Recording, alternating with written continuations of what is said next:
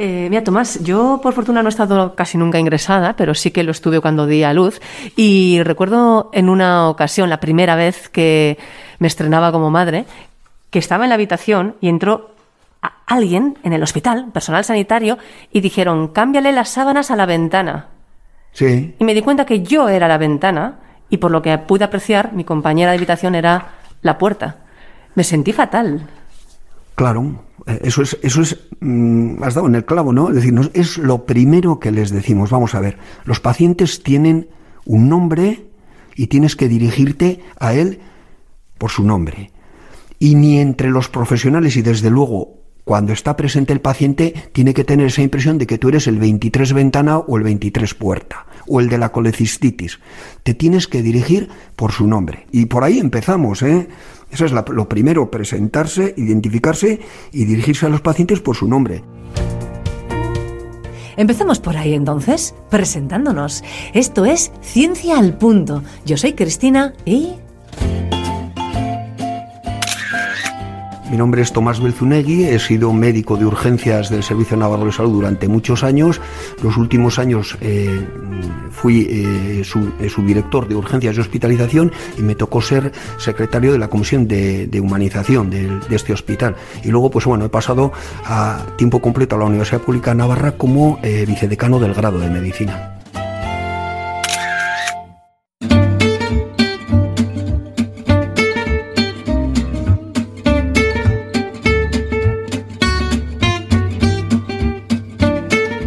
Ciencia al Punto, el podcast de divulgación científica de la Universidad Pública de Navarra. Disfruta de la ciencia. Contigo, Tomás, hablamos de personas y no de pacientes. Contigo vamos a descubrir qué podemos hacer para humanizar la sanidad.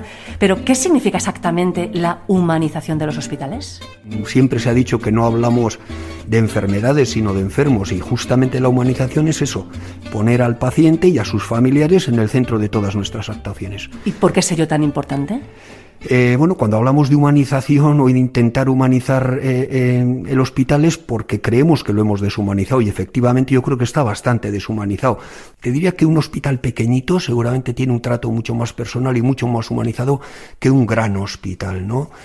Pero no saldríamos muy bien, ¿no? Nuestra fotografía, desde luego, no, no, sería la que queremos. Pero bueno, es importante volver a la humanización porque esto puede tener una repercusión en la recuperación y, desde luego, en la satisfacción cuando nosotros atendemos a estos pacientes, evidentemente. ¿Cuáles son esos factores que han eh, llevado a nuestra sanidad a no estar humanizada? Bueno, hay varios, ¿eh? yo creo que son eh, multifactoriales todas estas cosas, pero seguramente la masificación y la escasez en el tiempo que tenemos pues, para nuestras actuaciones médicas, eh, también la tecnificación de la medicina, ¿no? Mm, muchas veces miramos más los resultados, los escáneres, las radiografías que a las caras de, de nuestros pacientes, la inadecuación de los espacios, una organización no centrada en la persona, sino más bien en las tareas, y luego también en muchas ocasiones eh, esta sobrecarga también lleva al, burnout, ¿no? a, que los propios profesionales no estén eh, tan receptivos como debieran. ¿eh? Pero bueno, yo creo que es un tema bastante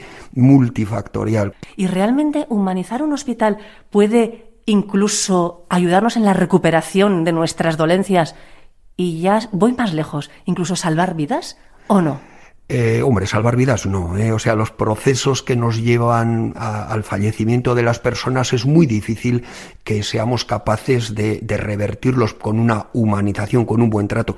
Pero la satisfacción de los pacientes es muy importante, ¿no? Y bueno, mm, por ponerlo en el límite, decir, una persona puede fallecer muy descontenta con el trazo que está recibiendo y con bueno y la forma en la que eh, sus familiares y él están mm, siendo atendidos en el hospital o fallecer en una situación de tranquilidad y de calma mm, debido pues al, buen trato que están recibiendo de los profesionales. Y así puede morir bien. Claro, es, es, yo creo que hay dos momentos vitales muy importantes. Es el nacimiento, no somos conscientes, y el fallecimiento en el que sí somos conscientes. A mí me parece extraordinariamente importante que seamos capaces de morir, ¿eh? fíjate lo, que estamos hablando, de despedirte de este mundo, de tus seres queridos y también tus seres queridos despedirte a ti, si esto lo hacemos en un clima de tranquilidad y sintiéndonos tratados bien por aquellas personas que nos están tratando, el, el resultado es totalmente diferente. Vayamos a lo concreto, Tomás. ¿Qué podemos hacer, por ejemplo, en ese caso, para ayudar a que alguien se vaya, se despida de este mundo bien. Bueno, pues eh, hay un decálogo, ¿no? Es decir, mm, que es tan sencillo como lo primero ¿eh? que pone el decálogo es presentarse, identificarse y dirigirse a las personas por su nombre. Dar una información veraz, una información comprensible, no solo al paciente, ¿eh? siempre que hablamos de humanización nos vamos a referir al paciente, pero también a sus familiares, los familiares o cuidadores. Hay que cuidar muchísimo al cuidador. ¿eh? Son muy importantes en la estancia en un hospital, en unas situaciones graves. ¿eh? Y por eso, pues bueno, eh, pequeños detalles como estos, decirle que, cuál ha sido el resultado de una prueba de forma comprensible, hacerles partícipes en las decisiones terapéuticas. ¿eh? Antes hemos tenido, años antes, unos comportamientos muy paternalistas, nosotros tomábamos las decisiones y no compartíamos nada. Ahora se tiende a compartir esas decisiones, eso es humanizar la existencia. Eso además en cualquier momento de una dolencia, no es necesariamente en el instante en el que alguien tiene que morir, pero ¿qué más en concreto podemos hacer para humanizar esa calidad de la atención sanitaria? Bueno, podemos hacer muchísimo, ¿eh? podemos también trabajar sobre bueno, las instalaciones que tenemos en los hospitales. Muchas veces no permiten esa comunicación, esa empatía, porque no tenemos unos espacios adecuados. Tenemos que tener esos espacios adecuados.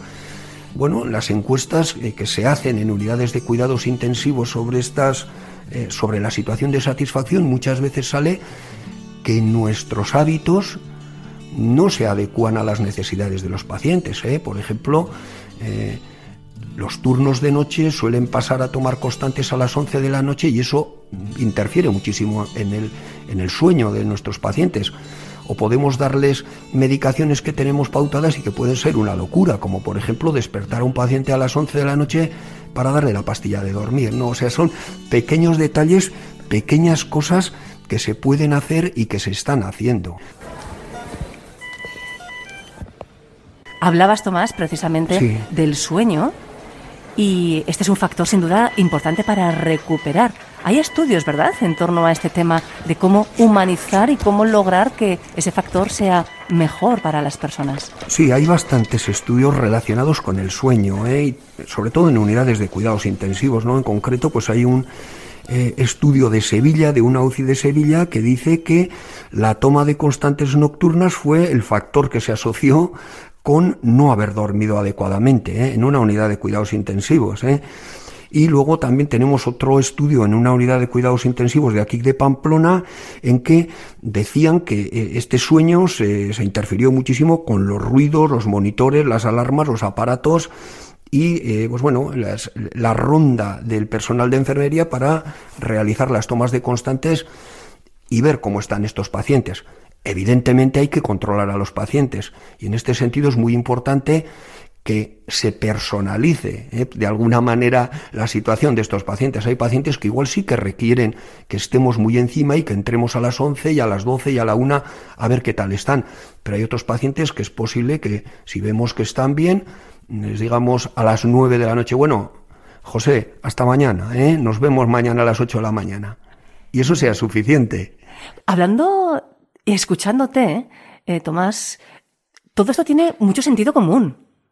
Es decir, que quizás lo habíamos perdido, ese sentido común de personalizar, de preocuparte por esa persona, de saber cuándo tienes que atenderle, de saber que tienes que bajar el volumen de voz como enfermera para que pueda descansar, para que pueda dormir. Claro, hombre, todas estas cosas son cosas de sentido común. ¿eh? Es que a mí la experiencia que he tenido en estos cuatro años de, de secretario de, la, de esta comisión, pues eh, ha sido, digo, si todas estas cosas, eh, me he hecho la misma reflexión que has hecho tú, pero si son de sentido común, entonces, ¿por qué no las hacemos?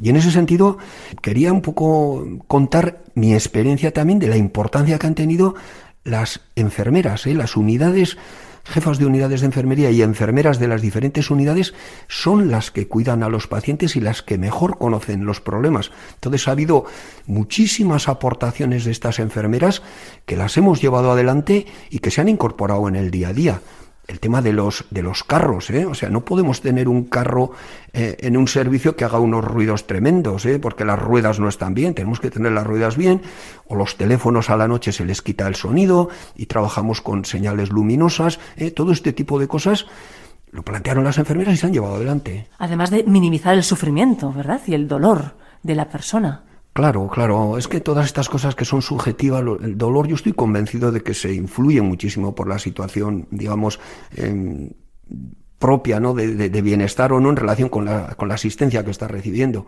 El mismo dolor lo sientes de manera muy diferente si estás bien, si estás a gusto, si te han dado un buen trato, que si, que si te encuentras pues mal, ¿no? Por ese trato. ¿Y a vosotros y vosotras, los profesionales del ámbito sanitario, os enseñan a dar una mala noticia, por ejemplo?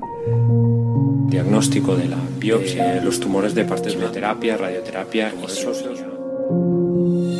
eh, bueno, nosotros en la facultad estamos trabajando muchísimo eso. A mí en la facultad no me enseñaron eso. ¿eh? Sí que hay cursos, sí hay cursos de, de, dar malas noticias, ¿no? O sea, no es lo mismo la noticia que tiene que dar un médico, que es una noticia inicial, que la gestión de esa mala noticia que hace en el día a día luego la enfermera cada vez que entra a tomar la constante a ese paciente que le pregunta ¿y qué me va a pasar? ¿y qué me va a pasar? Y le vuelve a preguntar qué me va a pasar. O sea, tenemos que saber cómo gestionar esas malas noticias sin engañar, ¿eh? sin engañar. El paciente tiene derecho a saber qué es lo que tiene y qué es lo que va a pasar.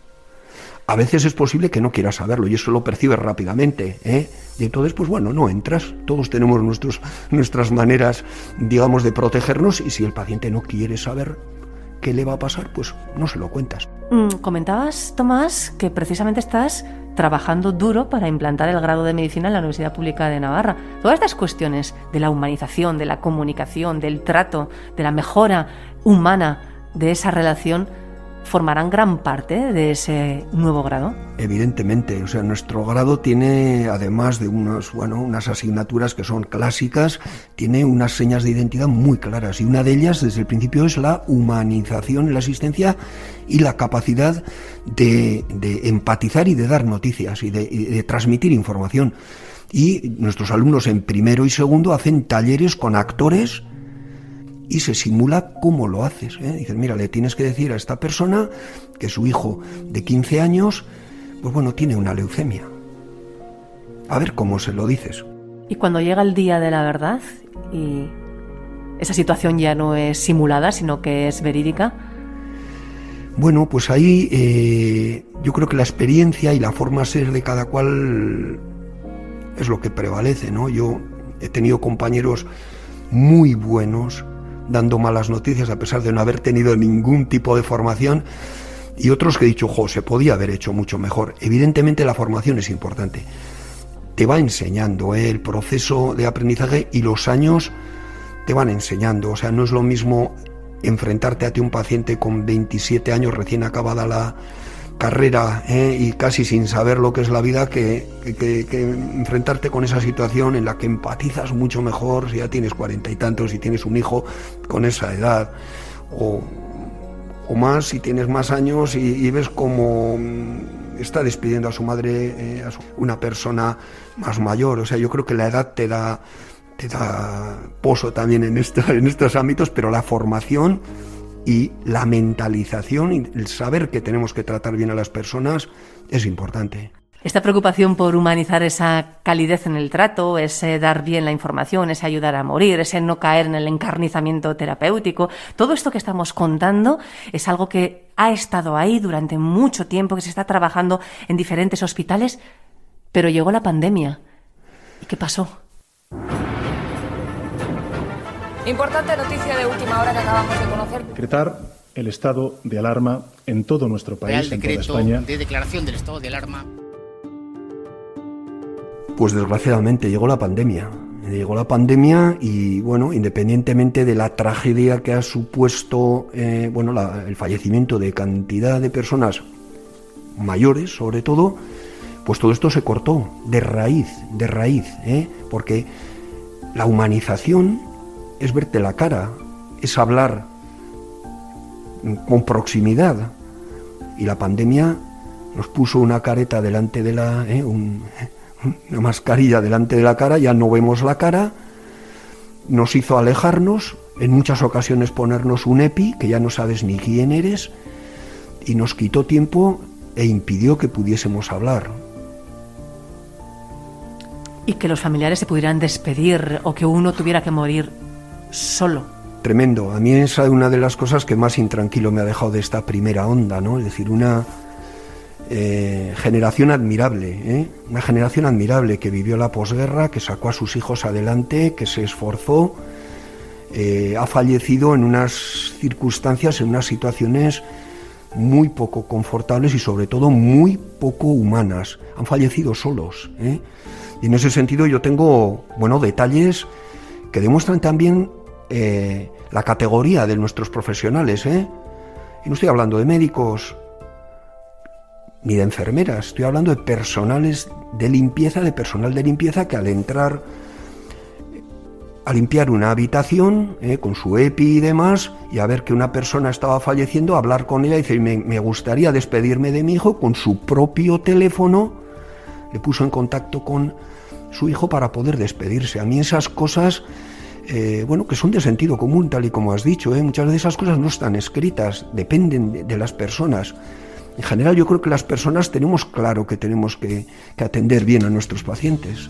¿Han tenido entonces eh, los profesionales que hacer un esfuerzo extra para superar todas las barreras de la pandemia, para mostrar esa humanidad, esa empatía con la otra persona, con el otro ser humano. Han tenido que hacer esfuerzos muy grandes porque a todo esto no tenían tiempo, no tienen tiempo, tienen muchos pacientes y, la propia dinámica de manejo del COVID, tener que ponerse, quitarse trajes y tener que tener muchos cuidados en, eh, bueno, lavados de manos, etcétera.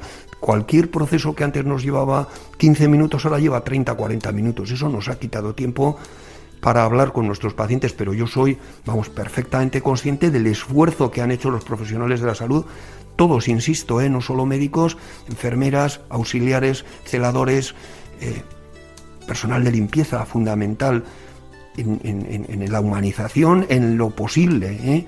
de eh, la gestión de los pacientes que, sufren COVID. Cuando hablamos de humanizar hospitales, estamos pensando especialmente en el trato que se da al paciente, pero demos la vuelta a esta idea. También hay que humanizar la figura de los profesionales sanitarios y entenderles. También, también. Yo creo que, tenemos que entender que tratamos con, pacientes, ¿no? Y que tenemos que, que ser humanos en nuestro trato, pero también la, administración debe cuidar a los propios profesionales. Hemos dicho que tenemos que cuidar a los cuidadores y también que tenemos que cuidar a los profesionales ¿eh? para que ellos puedan desarrollar con el tiempo que necesitan estas labores con la máxima humanización. ¿eh? Esto parece muy incompatible ahora eh, con, la situación en la que nos encontramos. Has comentado el COVID. El COVID nos ha puesto a prueba a todos y nos ha hecho vivir una situación muy compleja. ¿eh? No tenemos tiempo, el sistema no tiene tiempo, pero es que además ahora tampoco tiene profesionales para tener más tiempo, ¿no? Si, si contratamos más profesionales. ¿Qué es lo que nos ha enseñado la pandemia? Pues la pandemia nos ha enseñado que, joder, que no estamos preparados para esto. ¿eh? ¿Podríamos hacer otras cosas? Pues igual sí, ¿no?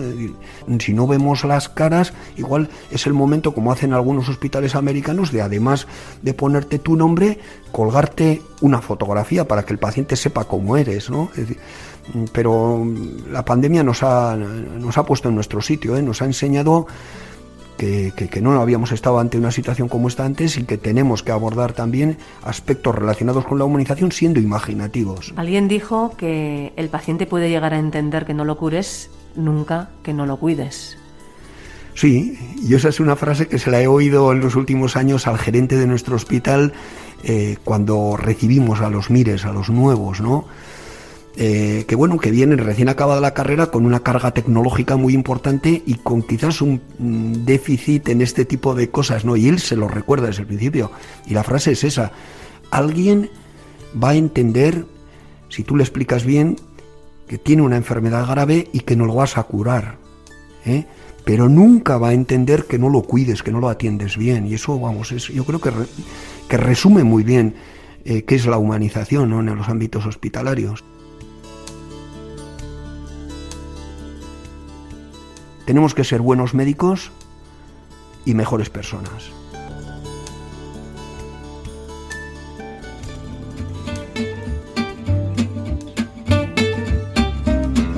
Ciencia al Punto, el podcast de divulgación científica de la Universidad Pública de Navarra. Directo a tu mente.